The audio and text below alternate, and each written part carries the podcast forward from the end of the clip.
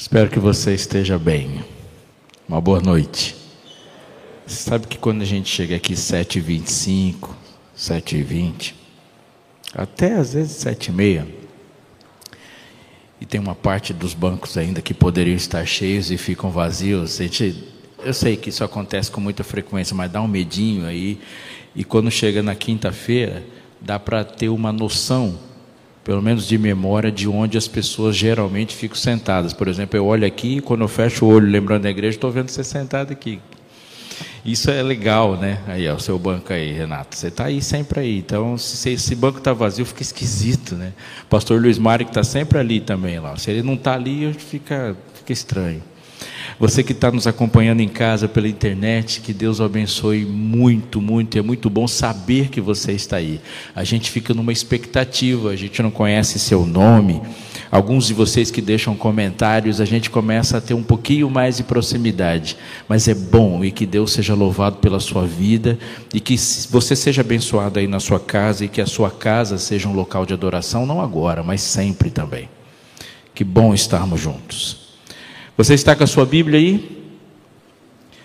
Convido você a abri-la no livro de Romanos, capítulo 13. Romanos 13, 11 diz assim: Digo isso a vós outros que conheceis o tempo. Já é hora de vos despertardes do sono, porque a nossa salvação está agora mais perto do que quando no princípio cremos vai alta a noite e vem chegando o dia. Deixemos, pois, as obras das trevas e revistamo-nos das armas da luz. Andemos dignamente como em pleno dia, não em orgias e em bebedices, não em pudicícias e dissoluções, não em contendas e ciúmes, mas revestivos do Senhor Jesus Cristo e nada disponhais para a carne no tocante às suas concupiscências. Vai alta, vai alta a noite. Vem chegando o dia. Deixe as trevas, deixe as obras das trevas e revista-se das armas da luz. Algumas coisas por destaque nesse texto saltam aos nossos olhos e como pessoas sábias devemos prestar atenção naquilo que Jesus enfatiza. E isso é muito importante. Um dos sinais de doença espiritual, doença da vida, é quando nós começamos a falar demais daquilo que Jesus falou pouco ou nada. Tão é real que também é sinal de adoecimento perigoso adoecimento é quando a gente começa a falar pouco daquilo que Jesus falou muito. E todos os dias da nossa vida nós somos tentados a permitir que o mundo, a carne, o mal faça a nossa agenda. E se existe alguma coisa que Jesus nunca permitiu, é que alguém fizesse a sua agenda. Jesus não era direcionado, não era condicionado, Jesus não era submetido a assuntos do mundo. É comum e é dentro de um espaço correto dizer que Jesus andava com os pecadores. Mas se você olhar para a Bíblia e ver do primeiro ao último capítulo e num plano amplo dos evangelhos, você vai perceber que essa, essa frase fala algumas coisas, mas não fala tudo. E não falar tudo é sempre perigoso. Eu vou ousar dizer para você que Jesus não andava com os pecadores. Eram os pecadores que andavam com Jesus. Porque nunca nenhum pecador determinou a agenda, o destino, o discurso de Jesus. Jesus andava, os pecadores o acompanhavam. Então Jesus chega perto, perto de um poço em Samaria e ele dita a pauta. Aquela mulher samaritana, necessitada, discriminada, empobrecida, rejeitada, chega para Jesus e vai querer falar sobre discriminação, sobre rejeição, sobre necessidade. E Jesus olha para ela e fala assim: Eu vou dizer, vou dizer o que você precisa. Você precisa de mim. Mas, Senhor, vamos conversar sobre o templo? Vá buscar seu marido. Senhor, vamos conversar sobre a adoração? Disseste bem. Esse aí não é seu marido. Senhor, eu estou com sede. Eu sou a água. Jesus nunca falou dos, das folhas ou dos frutos de uma árvore sem antes falar das suas raízes. Assim é. Jesus encontra com o publicano, Jesus encontra com o fariseu, ele encontra com o saduceu, ele encontra com o mestre da lei. Ele vai se encontrar com você, ele vai se encontrar comigo e ele sempre vai jogar real. Te digo uma coisa sobre Jesus. A gente para e pensa, se Jesus estivesse hoje de calça jeans e camiseta, quem ele incomodaria? Qual era o grupo de pessoas que ficaria incomodado com Jesus hoje? Resposta nossa, automática. Ah, mas Jesus incomodaria demais os políticos. Sim ou não? Claro que sim. Ah, mas Jesus incomodaria mais e muito a liderança da igreja. Sim ou não? Sim, eu vou dizer para você quem Jesus incomodava quando ele estava andando aqui na terra. Sabe quem ele incomodava? Todo mundo. Ele ia sentar do seu lado ia te incomodar muito. Muito. Porque Jesus incomodava um fariseu, mas incomodava um samaritano lá na beira do poço. Jesus incomodava aleijados também. Jesus incomoda todo mundo.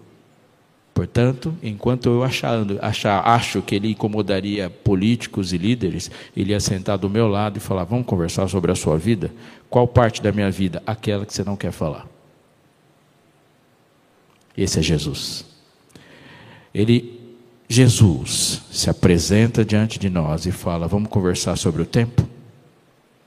Não, Senhor, eu quero conversar sobre outra coisa. Já é hora de vos despertardes do vosso sono, porque a nossa salvação está agora muito mais perto do que quando no princípio cremos. Então vou dizer uma coisa para você: vai alta noite, está quase amanhecendo, deixe agora as obras das trevas, mas duas palavras se destacam se alinhando aqui: revista-se das armas da luz. E no verso 14 ele diz: revista-se, revistai-vos, revesti-vos do Senhor Jesus Cristo. Em outras palavras, ele está dizendo: você precisa estar revestido.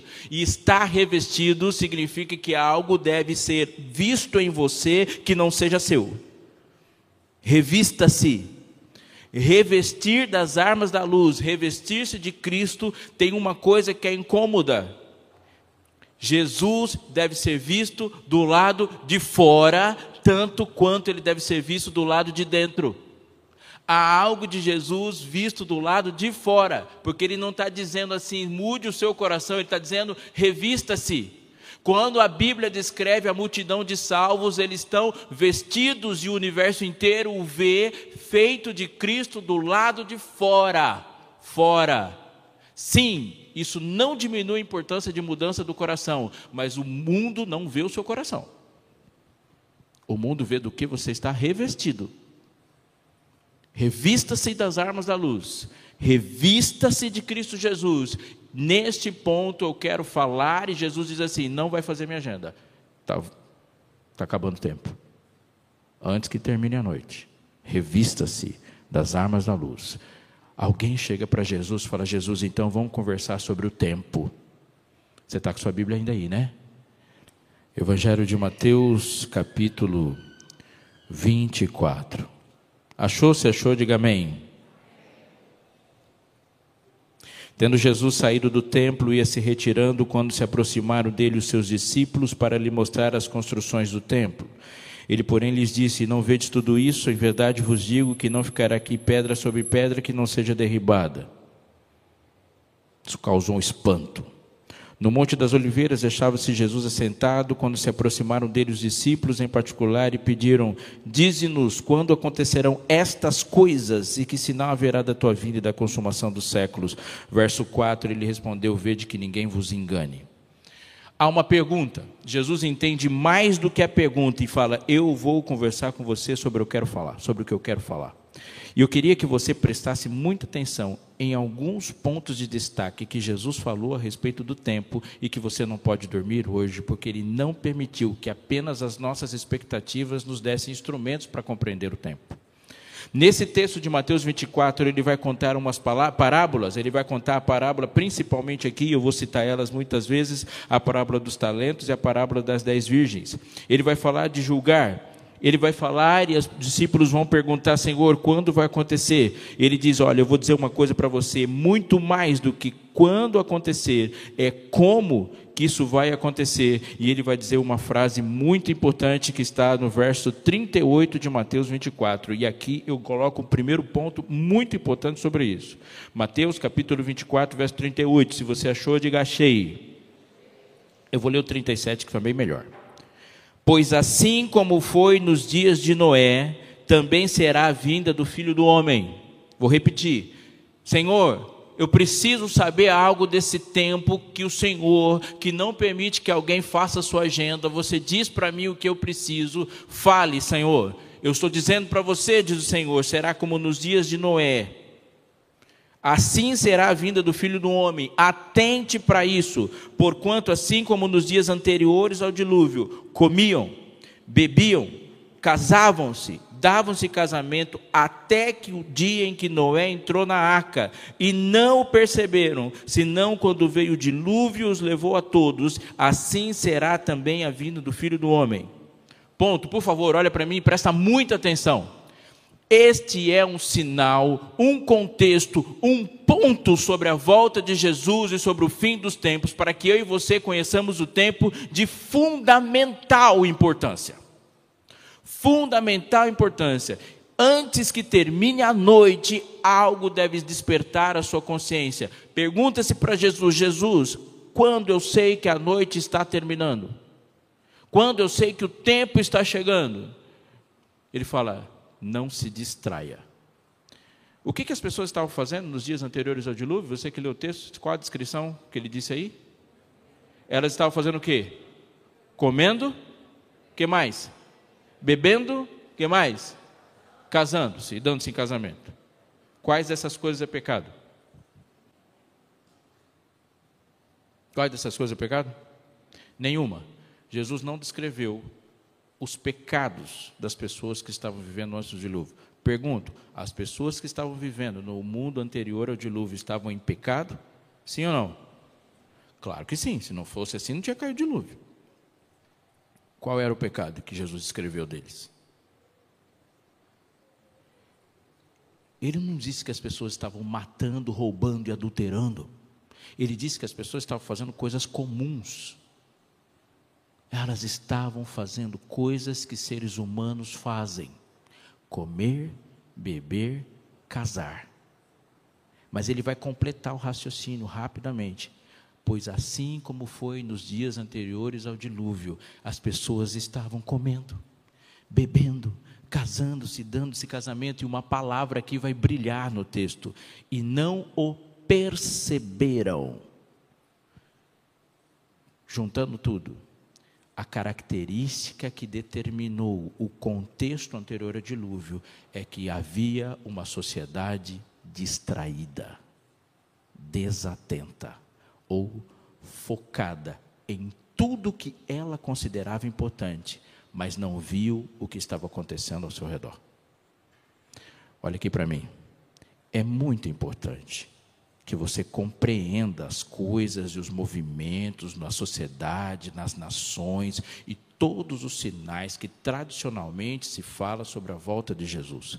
Mas é muito importante que você escute Jesus falando sobre você enquanto esses sinais acontecem, porque Jesus falou: haveria tanto sinal, tanto sinal, haverá tanto sinal, mas para uma boa parte das pessoas esses sinais não vão fazer a menor diferença. Portanto, você pode estar sendo um sinal. Porque ele disse que no meio de um monte de sinais, um dos sinais vai ser um tipo de gente que não percebe nenhum. As pessoas vão comer, beber, casar e dar-se casamento. Parece até piada, mas eu passo um bom tempo falando com jovens que chegam para mim e falam assim: será que dá tempo de eu casar antes de Jesus voltar? É sintomática essa frase. É tipo, Jesus, dá para você esperar um pouquinho mais para não estragar os meus planos de viver nesse mundo? Essa, é exatamente isso que essa frase está querendo dizer. Jesus, não volte e não estrague meu projeto. há uma ideia de que Jesus vem para destruir os nossos planos, para desarrumar a maneira como a gente se organizou para viver na terra. Mas se existe uma coisa que eu posso com certeza afirmar sobre o meu contexto em 2021, é que nunca se viu uma sociedade tão distraída. Noé testemunhou os animais saírem da floresta, saírem de seu habitat e diante dos homens de par em par, eles sozinhos entrarem na arca. E as pessoas estavam comendo, bebendo, casando-se, dando-se casamento, e isto não foi percebido não foi percebido. Há uma sociedade distraída. Amigo, olha para mim. Você consegue tranquilamente completar os próximos minutos dessa mensagem citando exemplos de distração. Citando exemplos de distração. É só falar de números. As pessoas hoje que ganham dinheiro para produzir distração são as pessoas que mais ganham dinheiro no mundo. A gente dá um nome para isso: entretenimento. Se eu substituir entretenimento por distração, nunca se levou entretenimento tão a sério. Quem ganha dinheiro gerando distração, ganha muito dinheiro, porque essa sociedade leva a distração muito a sério. Nós estamos muito focados em nos distrair. Muito. Foi-se o tempo, por exemplo, eu não vou falar mal de você que curte um videogamezinho que videogame era coisa de criança. Videogame é uma indústria bilionária que pega todo mundo. Foi-se o tempo que jogar bola era praticar uma atividade física ou fazer um esporte. É muito mais do que isso e ninguém brinca com os bilhões de dólares que isso gera. Ninguém brinca com show business. E eu vou sair desse campo macro e entrar na nossa casa. Nós estamos focados em nos distrair. E se você assistir um noticiário, ele começa dizendo de escândalos de corrupção e termina com o nascimento de um panda raro e falando de uma pessoa pessoa que foi atropelada em Singapura e termina, e isso em 35 minutos é um dilúvio de informação, você termina, eu vou estudar a Bíblia agora. Não tem cérebro que suporte isso tudo. É muita informação e muita distração. E quando não há uma sugestão de distração, a gente arruma uma forma e se distrai. Destruídos. Distraídos, destruídos. No livro de Daniel, ele cita um homem da iniquidade. Dá uma lidinha lá em Daniel 7, 8. E quando fala da, desse poder que se levanta no tempo do fim para destruir, ele fala: ele vai destruir aqueles que andam, abre aspas, despreocupadamente. Fecha aspas. Despreocupadamente.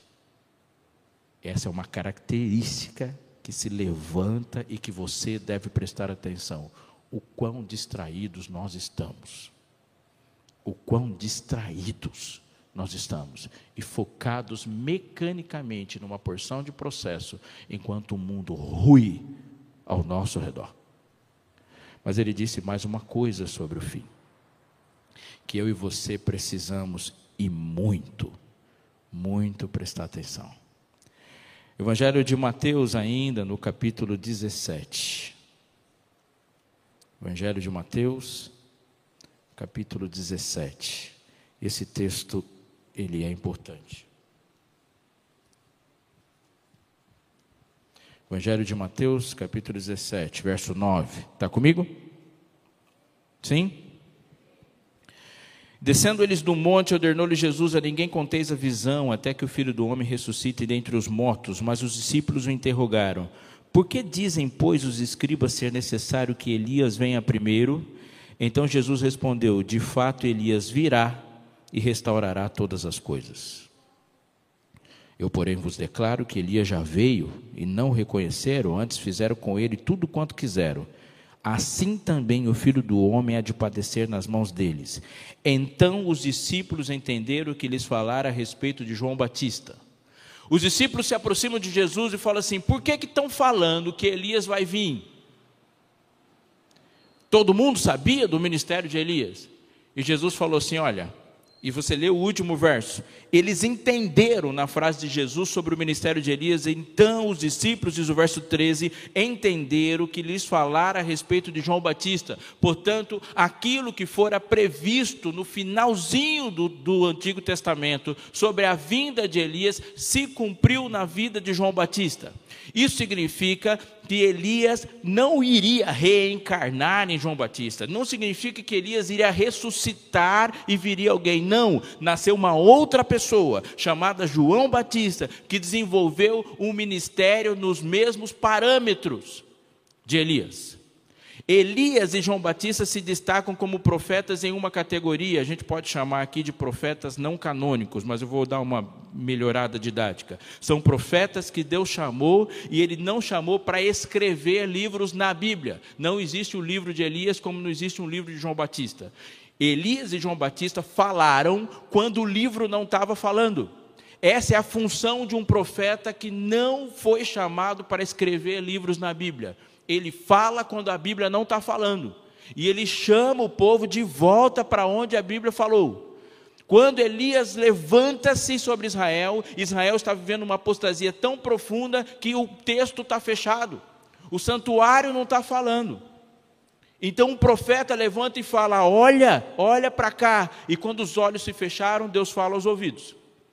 Às vezes, quando os ouvidos se fecham, Deus fala aos olhos. E às vezes, quando a gente fecha os olhos e ouvidos, Deus fala na pele. Mas ele não para de falar. Qual era, então, o modelo, o formato, as características desse ministério? Volta um pouquinho lá na Bíblia, para o livro de Malaquias.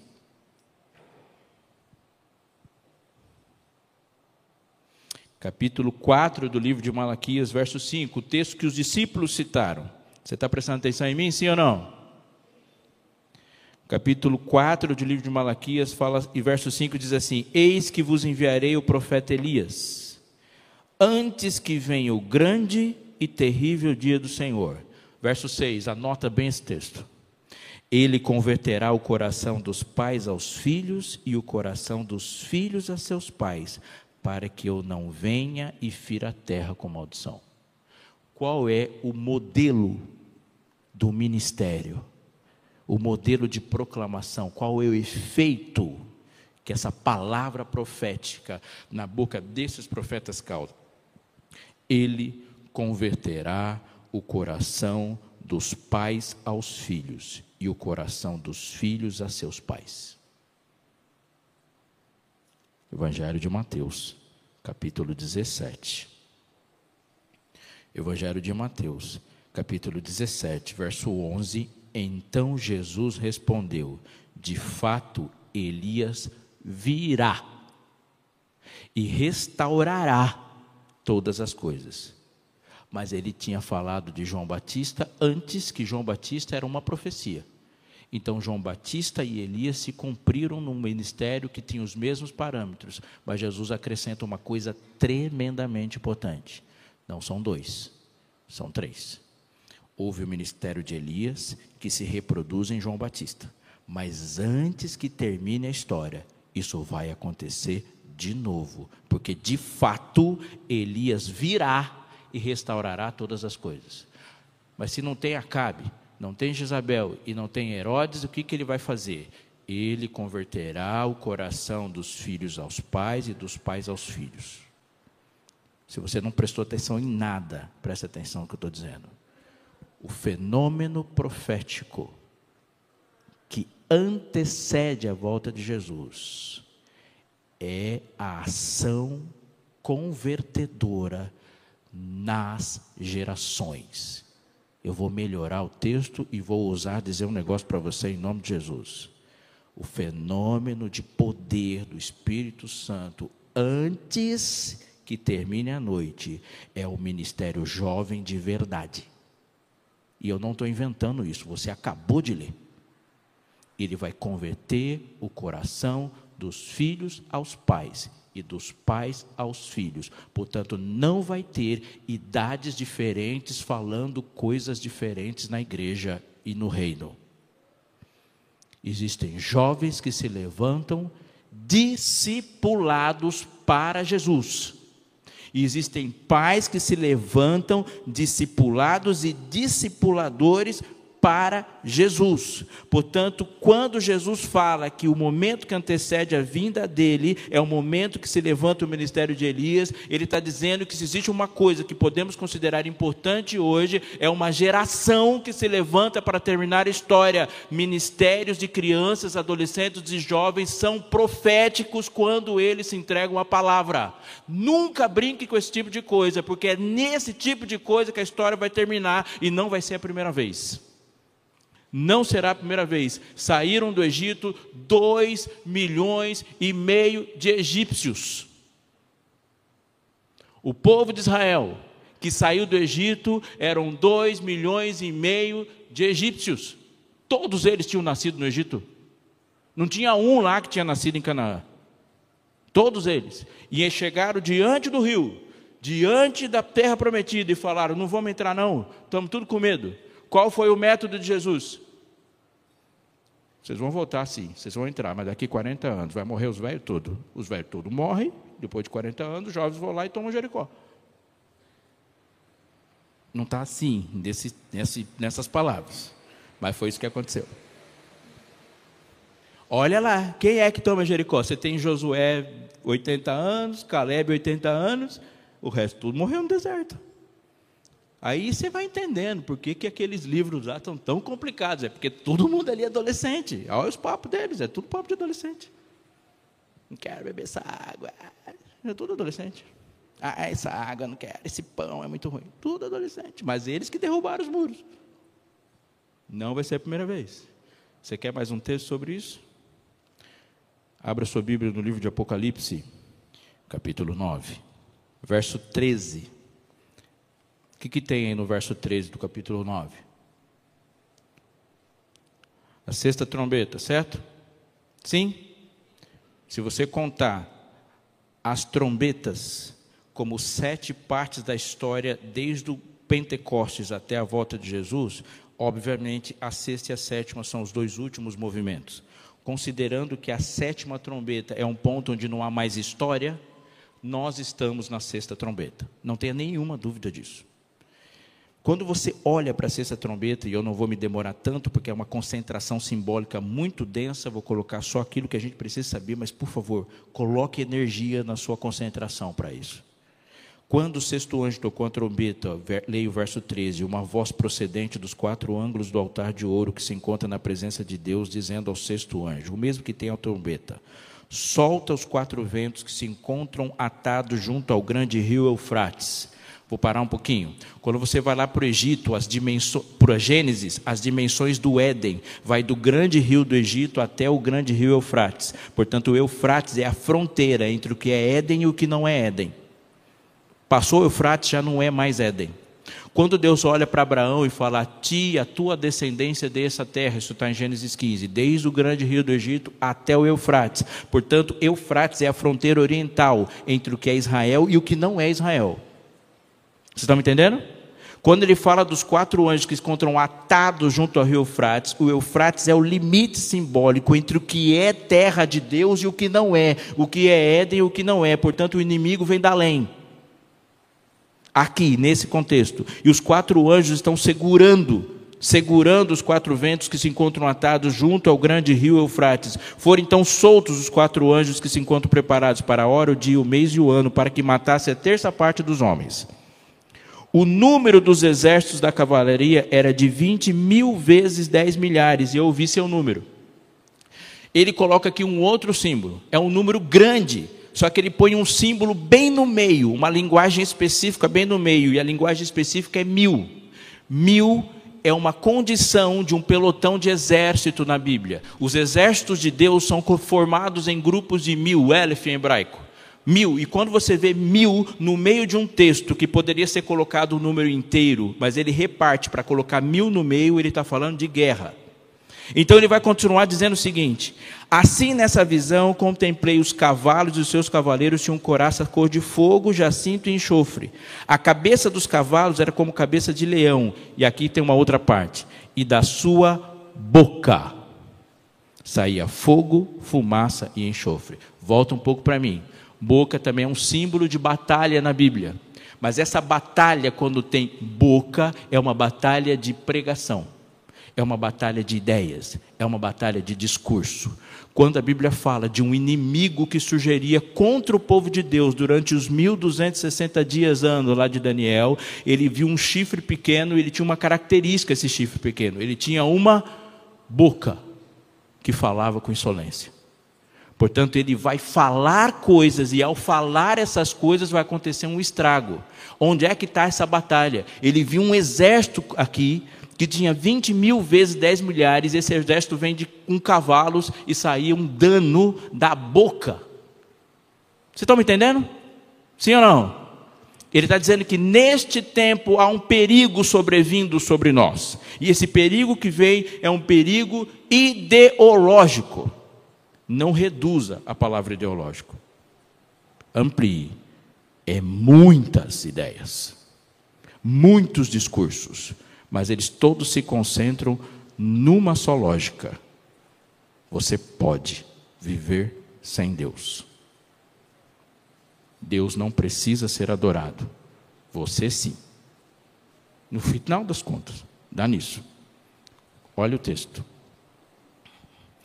Verso 19: Pois a força dos cavalos estava na sua boca e na sua cauda. Mais um símbolo conhecido. Quando Satanás cai do céu, ele é expulso, o dragão arrasta a terça parte das estrelas com o quê? Com a sua cauda. Lá em Isaías e em Jeremias também. Você foi colocado como cabeça, não como cauda. Cauda é falso profeta. Falsidade falsidade profética, engano, ideias. Olha aqui para mim, Pai. Estamos no meio de uma batalha pelo coração dos homens, pelo coração das crianças, pelo coração dos jovens. Você, jovem, está no meio de uma batalha. Alguém quer seu cérebro. Isso está acontecendo agora. Agora, nesse instante, da hora que você acordou até a hora que você vai dormir, você está numa batalha consciente pelo seu cérebro e não vacile, porque Deus disse que haveria 20 mil vezes 10 milhares por toda parte, haveria alguém tentando conquistar sua mente. E para conquistar a sua mente é necessário enfraquecê-la. Nós subestimamos o poder de Satanás muitas vezes, mas ele não subestima o nosso. Satanás, Satanás considera a sua inteligência. Ele nunca subestima a sua inteligência, embora a gente subestime a dele às vezes. Eu vou dar alguns exemplos.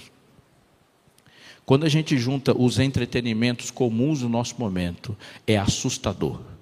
Por exemplo, se você ficar, se você ficar com privação de sono por um dia, o dano no córtex pré-frontal é de vários dias. Já viu aquela frase? Para cada noite que você perde de sono, você precisa de vários para recuperar? Se você precisa de vários para recuperar, é porque machucou. É simples o raciocínio. Porque machucou. E se machucou, ou seja, você precisa de vários para recuperar o raciocínio. Porque você está com o raciocínio comprometido por várias outras dias. Uma pessoa que toma cerveja, simples, ela pode ficar embriagada por algumas horas, mas o dano cerebral, onde o cérebro efetua raciocínios, é de no mínimo cinco dias. Pergunta para os pilotos: se tomar cerveja hoje, não pode pilotar até o final de semana. Porque o raciocínio é comprometido por muitos dias, embora embriaguez dure poucas horas. Eu posso colocar isso na batata frita, que você abre um saquinho de batata frita e aquela quantidade excessiva de estimulantes causam danos ao córtex. E se você quiser confirmar isso, você digita na internet lá, alimentos que causam danos ao córtex. Vai perceber que é o alimento que toda a juventude gosta. Eu estou falando de privação de sono, eu estou falando de açúcar, eu estou falando de alimentos industrializados, eu estou falando de que 12 horas de videogame é, é capaz de causar um dano irreversível ao córtex. Eu vou contar uma outra história de um homem. Um homem pegou, ele trabalhava no exército americano e ele tinha um problema dentro do exército americano. Exército americano nos dias anteriores à Guerra do Golfo. E nesse problema é que os soldados iam para a guerra e na primeira morte eles se tornavam imprestáveis para a guerra porque isso os colocava em estado de trauma. ele começou a criar um simulador para, presta atenção nessa palavra, dessensibilizar os soldados à morte, porque a guerra no Oriente Médio envolvia muita morte de civil. Isso arrebentava com a mente dos caras. Arrebentava com a mente dos caras porque eles são seres humanos. Todo, seres humanos é, todo ser humano é sensível a uma morte, pela lógica. E criou um programa para dessensibilizar e aumentar o potencial dos soldados. Passado alguns anos, ele andando nas ruas de Nova York, ele viu o programa que ele criou sendo vendido numa lógica com o nome de Counter-Strike. Eu fiquei com a mesma cara de susto. Hoje o Counter-Strike até perdeu de moda, mas ele é o resultado de um programa de dessensibilização ao ser humano para a morte. Eu ainda não estou dizendo para você ir para sua casa e pegar seus jogos de videogame e jogar no lixo, mas eu vou dizer se isso for tirar você do céu, porque você tem que pegar esse negócio e jogar pela janela, sim. E você pode não gostar de mim se eu falar isso, mas seguir Jesus custa muita coisa. Não seguir Jesus custa absolutamente tudo. Tudo e alguém está em guerra pelo seu cérebro. E alguém que está em guerra pelo seu cérebro é mais inteligente que você, ovelha. Não tenha dúvida. Portanto, é comum que você não entenda qual é o processo que ele está, está empenhando em ganhar seu cérebro. É comum que você fala isso não tem nada a ver. Porque quem fez isso é mais inteligente que você. E é horrível quando a gente escuta que alguém é mais inteligente que a gente. Mas se você quiser ler a Bíblia, ela também foi escrita por alguém mais inteligente que você. Não tem como você ler a Bíblia sem se submeter a esse tipo de constatação. Não tem como. Eu tenho que admitir que quem está falando é mais esperto que eu. Por isso que ele diz: fica esperto. Porque a noite está acabando. Tem hora e tem coisas que você não pode se comportar como se fosse no começo da noite. Satanás tenta derrubar o satélite. Ele não consegue. Então ele começa a quebrar as antenas. Dá no mesmo. Dá no mesmo privação de sono, excesso de TV, excesso de internet, excesso de informação, excesso de porcaria no, no, prato. Todas essas coisas atingem a mesma área do cérebro, é a área que você toma decisões. Estamos em guerra, não tenha dúvida disso. Estamos em guerra, não tenha nenhuma dúvida disso. Há um texto de Jesus falando com Pedro, e esse texto é extremamente importante. Ele diz assim: Pedro, Pedro Satanás te reclamou para te peneirar como trigo, mas eu roguei por ti, para que a tua fé não desfaleça. Tu, pois, quando te converteres, fortalece os teus irmãos. O inimigo reclamou Satanás para peneirar como trigo. A pergunta importante para ele é: reclamou para quê? Reclamou para quem? Satanás chegou para Jesus e pediu Pedro? Claro que não, ele é usado, mas nem tanto. Satanás pediu Pedro para os homens, ele é incapaz de fazer isso. Eu vou sugerir uma interpretação para esse texto. Satanás disse para os seus próprios anjos, para o seu próprio exército, diz assim: vai lá e pega Pedro, quebra Pedro, enche Pedro de informações falsas, de orgulho e arrogância, porque se Jesus pegar Pedro, ele vai encher muito a nossa paciência. É melhor Pedro do lado de cá do que Pedro do lado de lá, porque se Jesus pegar Pedro antes de nós e Pedro se entregar a Jesus antes de nós, Pedro vai fazer um estrago. E foi exatamente isso que aconteceu. Jesus pegou Pedro, Pedro se entregou a Jesus. E você sabe o resto da história. Porque se você olhar para esse texto, essa novo, isso aqui não é novidade. Porque o texto começa assim: que Deus disse: os anjos estão segurando, mas chega uma hora que ele vai soltar e vai ver uma batalha. Mas tem alguém que vai sobreviver essa batalha. Tem alguém que vai se destacar nessa batalha.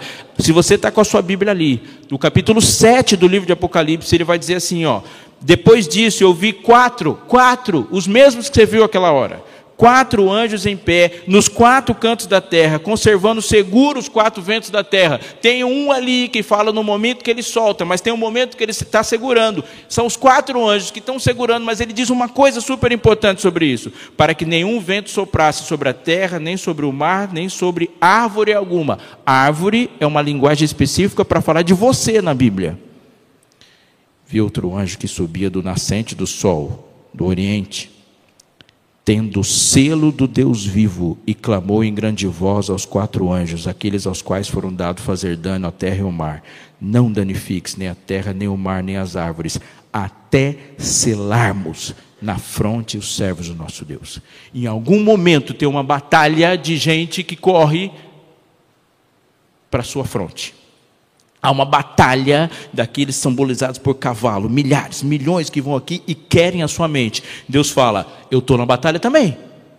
Eu estou na batalha também. E nessa batalha, segura aí, porque a gente precisa selar essas frontes. Onde estão essas pessoas? Estão agora conectadas pela internet, estão agora aqui, prestando atenção. Deus quer a sua mente e você não está sozinho na batalha. Existe um elemento ativo quando Deus fala assim: Eu quero potencializar, cuidar e usar a sua mente também.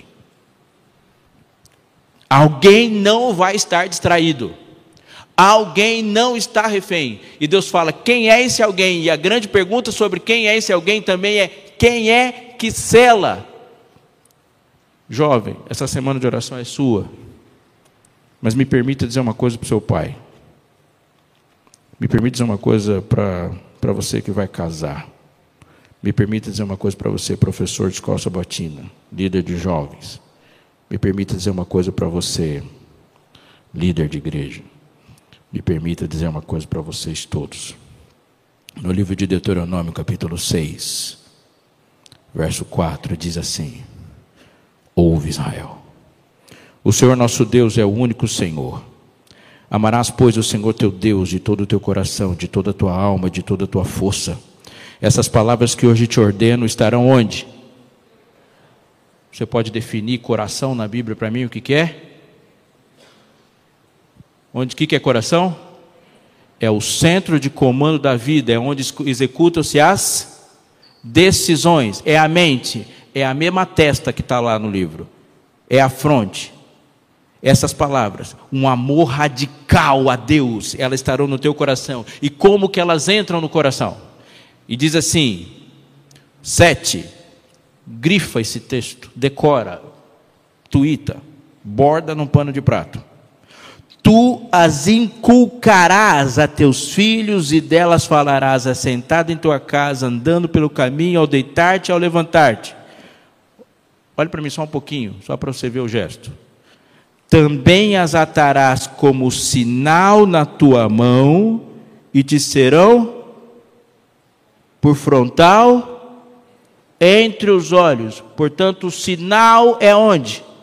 Na mão e na testa. Quem é que põe o sinal na mão e na testa? Quem é que põe? O que está escrito no texto aí? É um anjo que desce no céu e põe o sinal na testa? Quem é que põe o sinal na mão e na testa? Onde é que é posto o selo do Deus vivo, que é um amor radical a Deus que aparece na obediência aos seus mandamentos? Quem é que faz isso? Tu as inculcarás aos teus filhos. Junta tudo. Antes que venha o grande e terrível dia do Senhor, Elias vem. E ele vai fazer o quê? Vai converter o coração dos pais aos filhos e dos filhos aos pais. Alguém põe o amor de Deus na cabeça de outro alguém e outro alguém se levanta e responde a esse amor de Deus, dizendo: então segura na minha mão e nós vamos juntos enfrentar a guerra. E nesse momento se forma um outro exército que termina a história. Volta lá para o livro de Apocalipse, capítulo 14. E eu queria que você lesse um texto muito citado, só que dentro de um contexto. Apocalipse, capítulo 14. Verso 3. Vou ler o verso 1. Olhei e eis o cordeiro em pé sobre o monte Sião, e com ele quanto? 144 o quê? Mil. 12 vezes 12, a soma das tribos, a soma da totalidade, 12 vezes 12 não é 144 mil. 12 vezes 12 é 144. 144 mil é 12 vezes 12, mil. E mil também é um símbolo. Símbolo de quê? De batalha. Dá para justificar isso só lendo o texto? Claro que dá, é só continuar. 144 mil, tendo na fronte o seu nome e o nome de seu pai, e ouviu uma voz do céu, como voz de muitas águas, como voz de grande trovão. Também ouviu uma voz que era de arpistas quando tange sua harpa. Eles entoavam um novo cântico diante do trono e diante dos quatro seres viventes dos anciãos, e ninguém pôde aprender o cântico, senão os 144 mil que foram comprados da terra. Agora, esse é o texto mais importante para a gente. São esses os que não se macularam não se macularam com mulheres. Não se macular com mulheres significa que eles nunca namoraram, porque mulher, sabe, essa mulher, essa pessoa que está do seu lado aí, ela não macula, não. O que eles não se macularam com mulheres é porque há aqui um símbolo, uma linguagem profética de uma igreja ou de uma agremiação religiosa que dissemina ideias falsas. Então, quando ele abre a boca e fala de Bíblia, ele só fala do que Deus falou. Essa é a característica dessa pessoa.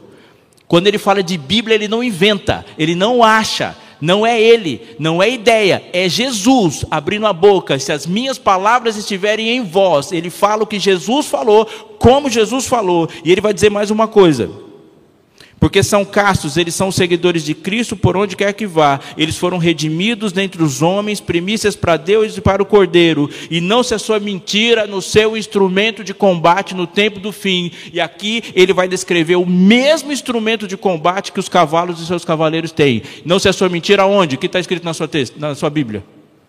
Na sua boca. Portanto, ele está lutando com a boca. Mas ele está lutando com qual arma? É só ler o texto seguinte. O que, que saiu da boca? Se não saiu mentira, se não saiu máculo com mulher, o que, que saiu? Saiu assim: temei a Deus e dá-lhe glória, porque é chegada a hora do seu juízo, e adorai aquele que fez os céus, a terra e o mar e as fontes das águas. Porque nos dias de Noé, as pessoas estavam comendo, bebendo, casando e casamento, dando-se em casamento e casando, mas não estavam adorando os dias anteriores a Noé, nos dias anteriores ao dilúvio, a sociedade era maravilhosa. Não acha que o antediluviano é um homenzinho da caverna louco. Não, é um ser genial que tem 900 anos só para tentar consertar as coisas. A sociedade é esplêndida. A gente às vezes pensa no Noé com uma pedrinha assim, amarrada num galhozinho, batendo como se ele fosse um homem das cavernas. Não, Noé viveu no mínimo 500 anos só para aprender a fazer as coisas. Portanto, só na tentativa e erro eles construíam coisas absurdas. Eles eram muito mais incríveis do que nós na ciência e na tecnologia. Muito mais. Tanto que eles olharam para si mesmos e falaram assim: Deus, para quê? Nós estamos falando de gente genial. A sociedade era ótima. Mas Deus nunca vai considerar uma sociedade ótima quando ele não é adorado.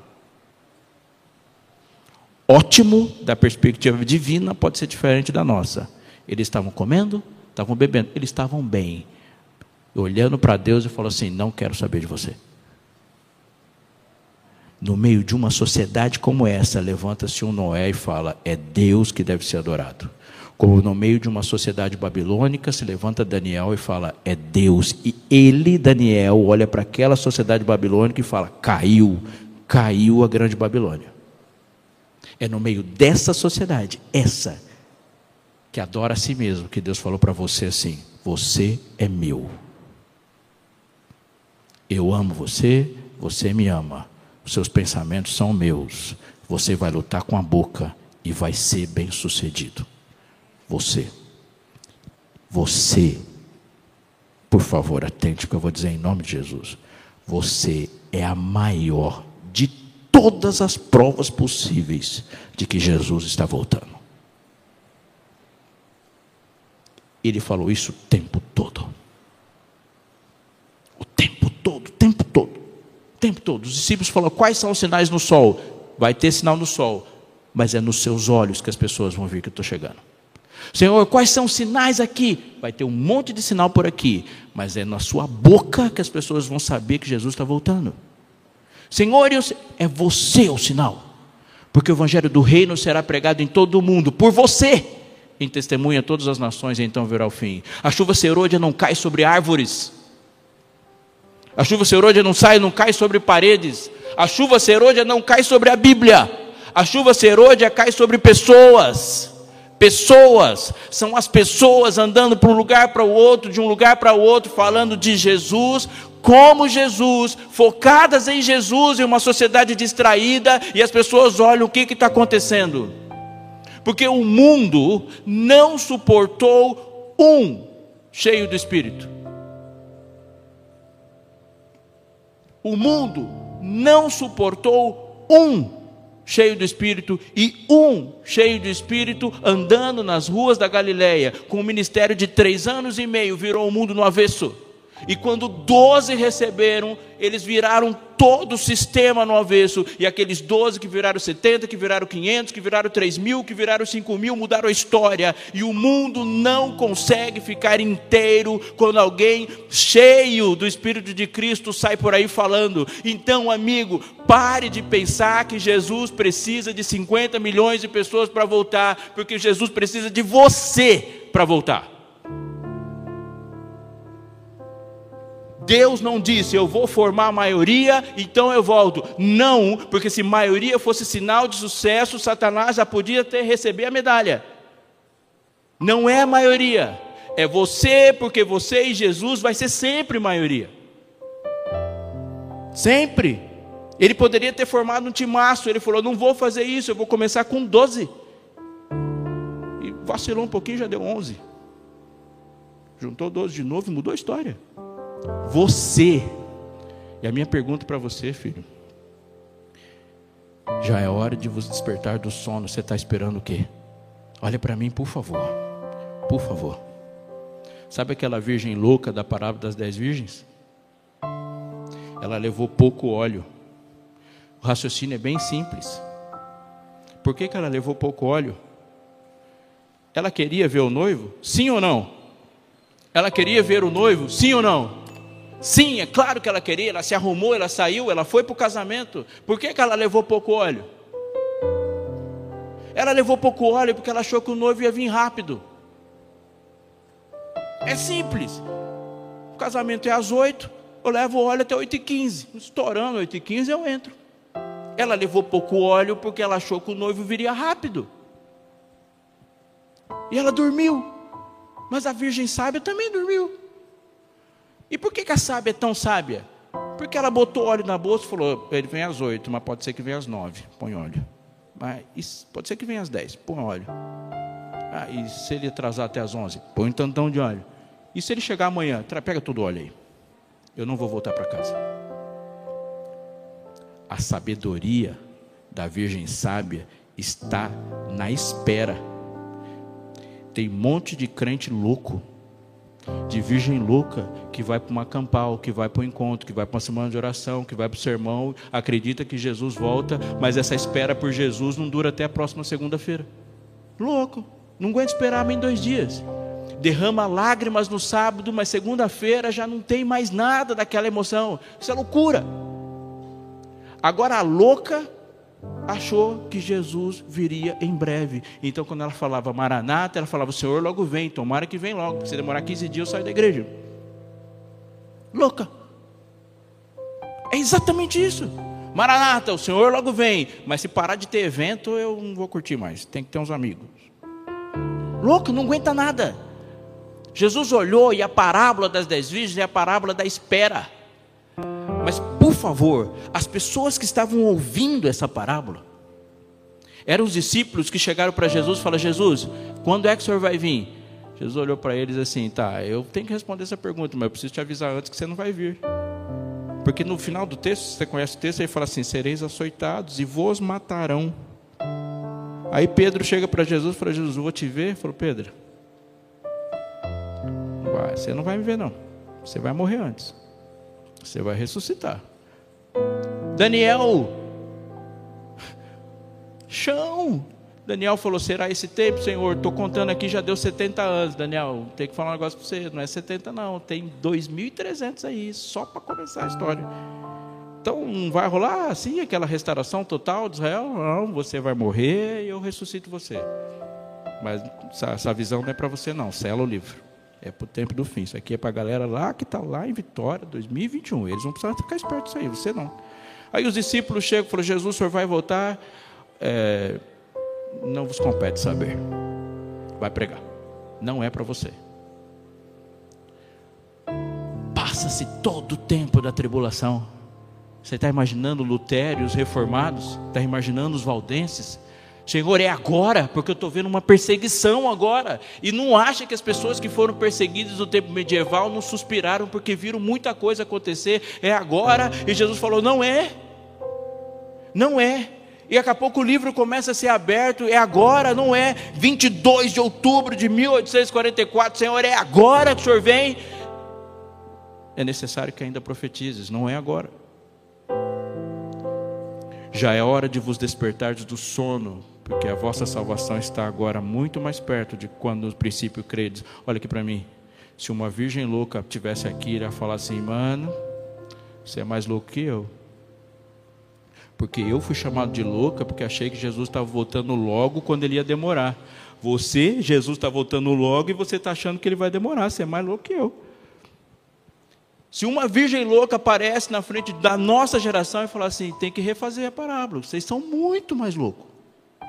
Muito mais, porque eu fui repreendida, porque eu achei que ele ia chegar logo. E me preparei por Jesus que ia vir logo. Você, ele está vindo logo e você está achando que ele não vem mais? Loucão total. A parábola das dez virgens é a parábola da espera. Mas quando Paulo olhou e disse: Nós, os que ficarmos vivos, tinha dois mil anos pela frente. Quando Lutero pensou na volta de Jesus, tinha 500, 600 anos pela frente. Diante de você, diante de mim, não tem mais nada pela frente. Eu posso falar: Jesus volta nos meus dias. Eu abro a minha Bíblia e digo para você. Eu abro a Bíblia e digo para você: nós podemos dizer, estamos esperando Jesus para os nossos dias. Porque o mestre, o meu sacerdote, saiu do altar ele entrou no lugar santo. E saiu do santo e foi para o Santíssimo. E não tem nenhum outro compartimento depois do Santíssimo. É do altar para o santo, do santo para o Santíssimo. E do Santíssimo só tem um movimento. Do Santíssimo o sacerdote volta. Eu posso dizer, porque já faz um tempão que ele está no Santíssimo. Eu posso dizer, porque a queda das estrelas, o sol que se escurece, a lua que vira sangue, tem chão, é antigo em relação ao meu avô. Eu posso dizer de um evangelho que está sendo pregado neste momento, enquanto há uma igreja morna do seu lado, tem outra fervendo em algum lugar do mundo, de gente que sai babando para morrer por causa de Jesus. Dá para dizer sim, porque na China tem gente pregando, no Iraque tem gente pregando, no Iêmen tem gente pregando, tem gente indo para todo mundo, e eu estou vendo gente indo pregar. Então a pessoa que está do seu lado na igreja, que está desanimada de igreja, que não quer saber de Cristo, não é sinal, você é. Você é, eu posso dizer hoje, Jesus volta para essa geração, porque Elias já ressurgiu, porque esse ministério está de verdade, ele está estampado nas camisas de vocês. A gente consegue levantar com pessoas de todas as idades e dizer: Jesus está voltando e doar sangue junto. Evangelho e ministério jovem não é uma subcultura. O ministério jovem não é uma subcultura. O ministério jovem é discipulado e você faz parte dele para uma razão: levantar-se e glorificar a Deus para que o mundo saiba que Jesus está voltando. Acorda, só isso que você precisa fazer. Acorde, levante e fala: agora eu vou para frente. Não importa se você está aqui há 20 anos nessa igreja, não importa se você veio visitar hoje a igreja, é de você que eu estou falando. Porque Deus tem um projeto para voltar a partir de você. Decida, levante-se, fale para Jesus: Eu faço parte do exército. Eu faço parte. Eu vou terminar agora e eu preciso dizer uma coisa para você pensar. Pensa aí, uma coisa. Você lembra do incêndio da Boate Kiss? Lembra? Você lembra dessa história? Essa bizarrice que foi aquele negócio? Entrou até para o Guinness Book aquela história no incêndio da Boate Kiss, fora todas as coisas que são complicadas de dizer, alguém tem uma ideia de meio. 90% dos corpos foram encontrados no banheiro. E a razão por a qual os corpos foram encontrados no banheiro é que no começo do incêndio, muita gente, amigo, muita gente no começo do incêndio viu o fogo. O fogo não foi assim, não, ele começou e um monte de gente correu para a saída. Só que quando eles chegaram na saída, tinha uns brucutu na porta que falaram: daqui a comanda. E as comandas não estavam pagas. Ele falou: volta lá, paga a comanda e volta aqui. E não deixaram eles saírem porque acharam que eles estavam dando um golpe. E a galera não conseguiu sair porque não tinha comanda paga. E no desespero, muitos voltaram para o caixa para pagar a comanda. Mas o caixa é uma balada. A porta do banheiro era igual à porta da saída. A porta do banheiro era uma porta de saída de emergência. Não sei se você conhece algum banheiro que tem duas portas, mas todos os banheiros que eu conheço só tem uma porta. Então, quando o incêndio pegou, um monte de gente correu naquela fumaça toda procurando uma saída e bateram na porta do banheiro. E entraram na porta do banheiro e foram encurralados lá dentro e não conseguiram mais sair de lá. 92% dos corpos estavam no banheiro. Esse é o meu mundo. Isso não é a boatiquice. Esse é o meu mundo. Meu mundo é feito de um monte de gente que está procurando saída, mas não está encontrando gente na porta dizendo que está pago. Eu vejo muita gente por aí procurando saída, mas infelizmente está encontrando algumas pessoas que não conhecem a graça, que está mandando ele fazer alguma coisa para ser salvo. Alguém que conhece a graça, alguém que já foi perdoado, alguém que sabe quem é Cristo precisa dizer para as pessoas qual é a saída, porque no mundo que eu conheço tem muita gente procurando saída na porta errada e está encontrando morte lá. E você tem amigos assim que estão procurando sair da morte na porta errada. Eu quero mais que qualquer outra coisa na minha vida hoje ser luz. Eu não sou a saída, mas eu posso ser a luz acesa em cima da porta para que as pessoas saibam. Mas por favor, você precisa fazer isso também. Eu quero convidar você a ousar dizer amém para as palavras que eu vou dizer para Jesus. E mais que tudo, eu vou orar no seu lugar. Atente para isso. Eu quero que Jesus tire da minha vida os entraves, os impasses, as decisões não tomadas porque quando você decide não decidir, você tomou a pior de todas as decisões. Decida hoje ser luz. Luz. É uma frase. Senhor, me usa. Eu quero ser usado como luz. Eu quero dizer para ele, Senhor, eu olho para mim, eu sou um babaca. Eu faço umas coisas inacreditáveis. A minha capacidade de estragar tudo é ilimitada. Mas existe um monte de gente igual eu por aí que precisa encontrar alguém como eu para dizer assim: vem aqui e veja o que os babacas fazem. Eu erro muito, mas eu quero ser luz para que outros que erram muito saibam o que, que eu faço. Não importa, eu não sou a porta, eu sou a luz em cima da porta e eu quero ser a luz em cima da porta, porque alguém que comete os mesmos erros que eu precisa saber para onde eu estou indo. E se eu estou seguindo, tropeçando em direção a Jesus, já é inteligente me seguir. E eu quero pedir para Jesus: Jesus, está vendo como eu sou aqui? Eu posso ser luz? Então eu quero ser luz. Eu quero ser luz hoje, desse jeito aí, ousadamente. Eu quero convidar você ah, se você falar amém para um negócio desse, ficar em pé agora.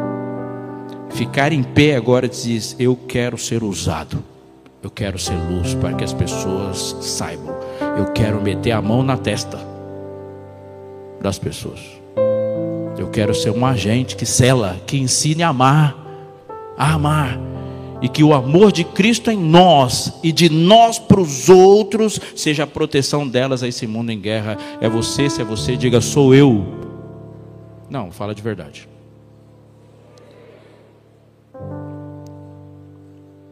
Eu vou fazer mais um convite.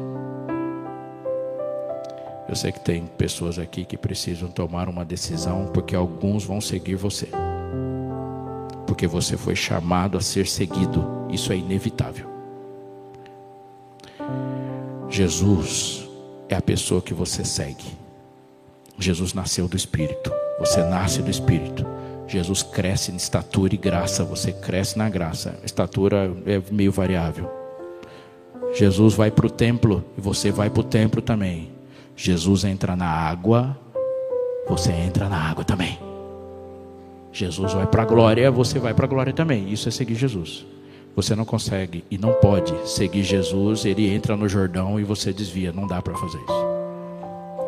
Então eu quero fazer um convite especial para um grupo de pessoas aqui. Você sabe que está na hora de você dizer para o universo que você se casou com Jesus, que você já testou seu próprio fracasso e que você daqui para frente precisa dele e as pessoas precisam ver você assim, porque você vai chamar pessoas a se batizar.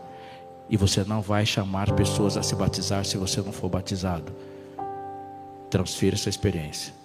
Existe alguém aqui que não experimentou essa experiência? Eu digo para você, você precisa dela. As pessoas que estão morrendo lá fora precisam dessa sua experiência. E que hoje está pedindo coragem para Deus, fala: Senhor, vai comigo que eu preciso ir também. Eu quero ver sua mão. Eu quero ver a igreja dizendo amém. Eu quero ousar fazer uma, uma, um apelo para você, uma ousadia para a sua ousadia é menor, que você já está aqui na frente. Então vem aqui, você. Isso. Essas pessoas que levantaram a mão têm amigos aqui dentro? Levanta a mão, levanta a mão, faça seja bem corajoso. Tá vendo as pessoas de mão levantada? Essas pessoas estão dizendo assim: Eu vou brilhar. Tem amigos?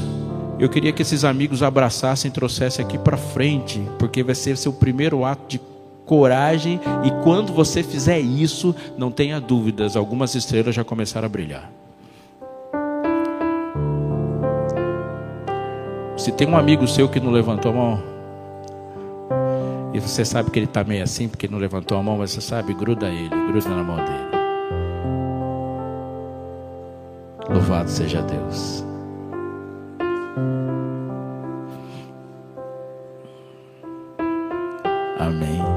Que alegria te ver. Tem mais mão. Eu vi mais mão. Não quero que venha sozinho, não.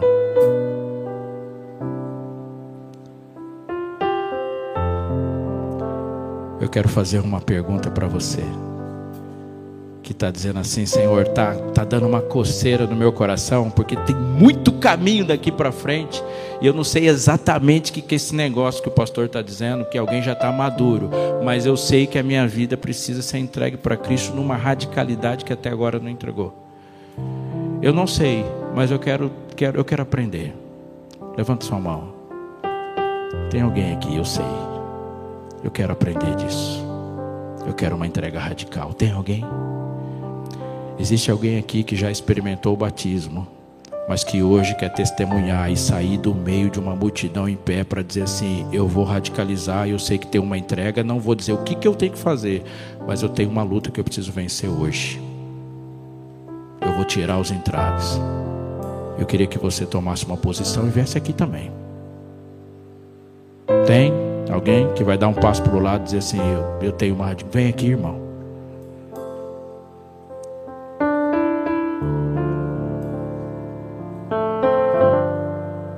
Tem coisa que precisa sair da minha vida e eu não vou para casa com esse negócio na minha mão. É isso que você está dizendo.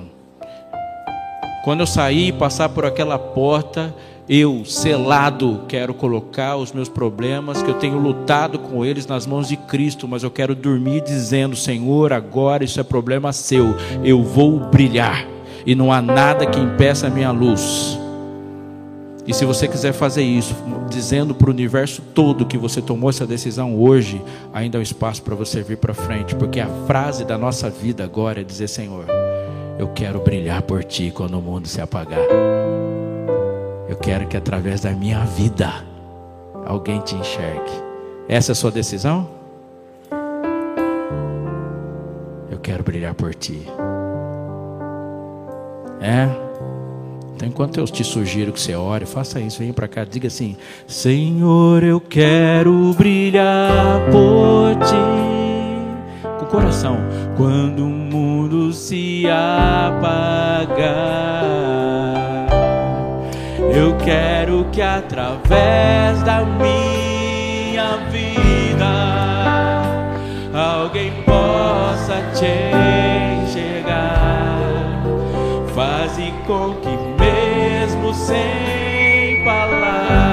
Senhor, ouve a nossa oração. Eu fale no teu amor. Eu quero, eu quero brilhar por ti, brilhar onde quer que for. Essa é a nossa entrega deste momento. Eu quero que você se entregue de verdade cantando assim. Às vezes parece que ser um cristão Cada palavra é fácil em meio à escuridão. Ainda mais se eu pensar que não é minha luz, mas a união com Deus que o brilho produz. Ainda é o momento de você sair de onde você está, se você quiser. E dizer para Cristo o que você quer fazer. Às vezes parece difícil entender que o cristão é exemplo mesmo sem o querer. E por isso mesmo eu preciso orar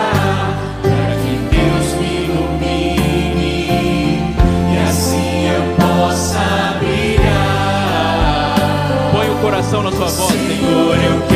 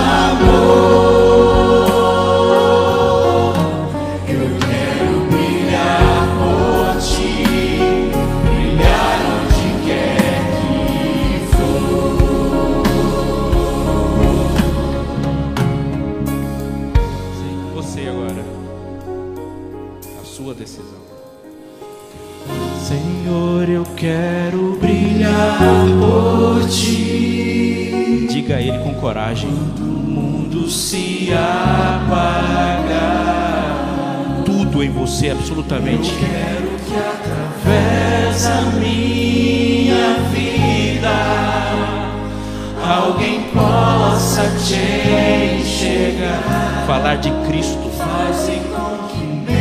Falar como Cristo.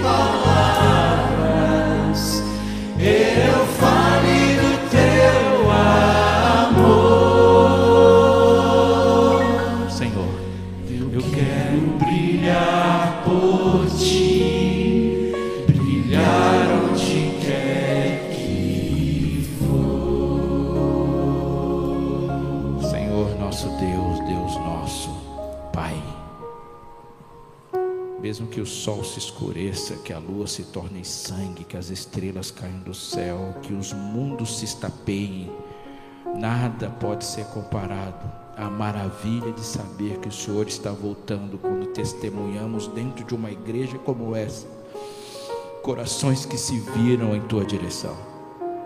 Louvado seja o teu nome, Senhor, porque o Senhor permite que nós aqui, com a experiência que temos, muito ou pouca, Senhor, conseguimos, consigamos ver nesse mundo todo esquisito, cheio de dor e de morte, o triunfo do Evangelho. Aqui estamos, Senhor, para dizer que queremos te servir e não queremos fazer isso agora. A gente quer fazer isso para sempre. Obrigado, Senhor, pelo prazer de te servir, pela alegria de que sentimos quando somos teus. Obrigado pelo coração que arde pela tua palavra, Senhor, e que nunca mais ele pare de arder quando a sua palavra for aberta. Pai querido, aqui estamos para dizer que a gente quer ser luz sobre a porta que é Cristo. Que brilhe e que as pessoas encontrem o caminho, Senhor, porque nós estamos aqui para dizer: estou indo na direção de Cristo, siga-me. Que a gente tenha coragem de dizer o que os teus discípulos disseram, Senhor. Olha para nós, estamos indo nessa direção.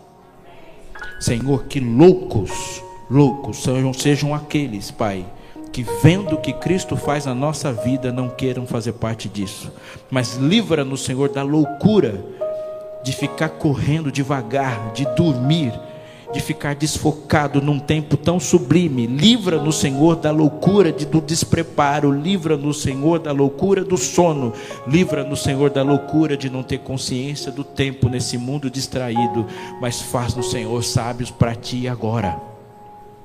Pai querido, tem um grupo especial de pessoas aqui. Sim, nós sabemos que ele é especial para ti. O Senhor morreu por esse grupo. Nós estamos falando, Pai, de um grupo especial para nós. Que nós oramos muito por eles. Muitos daqui se empenharam em abrir a Bíblia com eles. Alguns foram convidados, alguns foram trazidos. Tem um grupo que nos arranca lágrimas aqui dentro. E eles estão aqui na frente. Senhor, confirma as decisões nessa noite. Sela. Põe teu sinal na mão, na testa. Confirma, Senhor. As nossas decisões muitas vezes vêm carregadas de medo, o Senhor sabe, porque o futuro não, não é assim uma coisa tão clara para a gente. Dá a esse grupo a certeza de que não haverá nenhum passo sem a tua companhia. Dá, Senhor, para quem tomou a decisão radical de selar um compromisso contigo, que nunca vai estar sozinho. Confirma, Senhor, na presença do Teu Santo Espírito, do dentro e por fora. Dá um, um vislumbre da Tua volta, Senhor. Dá, Senhor, a relevância que se adquire quando a gente confirma contigo. Senhor, tem um grupo muito especial de pessoas aqui que se colocam como influenciadores de verdade. Nós não estamos falando de internet, não, Senhor. Nós estamos falando dos influenciadores que o Senhor inventou. Aqueles que influenciam, que mudam corações, que se colocaram aqui nessa profecia de pais aos filhos e filhos aos pais, gente que está em pé para dizer: sou eu, eu vou levar. Então, Pai, confirma, enche de poder, aperfeiçoa talentos e dons no teu poder e no teu amor, e que ninguém, nenhum pai, nenhum filho, nenhum líder dessa igreja se sinta fracassado, Senhor, em dizer o que é correto pela tua palavra e em amor. Dá-nos o poder de chamar o pecado pelo nome e o pecador também, e que juntos, Senhor, juntos possamos avançar. A gente não sabe quantos minutos, quantos dias ou quantos meses faltam. Mas, Senhor, a gente quer dizer uma coisa para o universo todo. Se quiser começar, Pai, Pode começar aqui, ó, nesse lugar aqui. Nós, nós vamos desse jeito. Se o senhor quiser começar por algum momento, pode começar agora aqui. Pode começar a mudança, Pai. Nós estamos aqui, entregues a Ti. Alguns vão ser chamados. A gente já está aqui, tá? Então, se o senhor quiser mudar tudo, pode começar a partir daqui.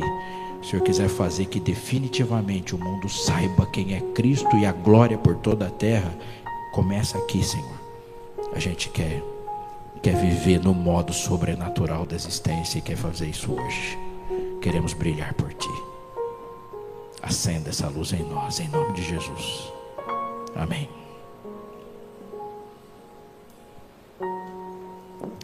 Querido, olha para a pessoa que está do seu lado e fala assim: Eu vou marcar sua testa, fica esperto.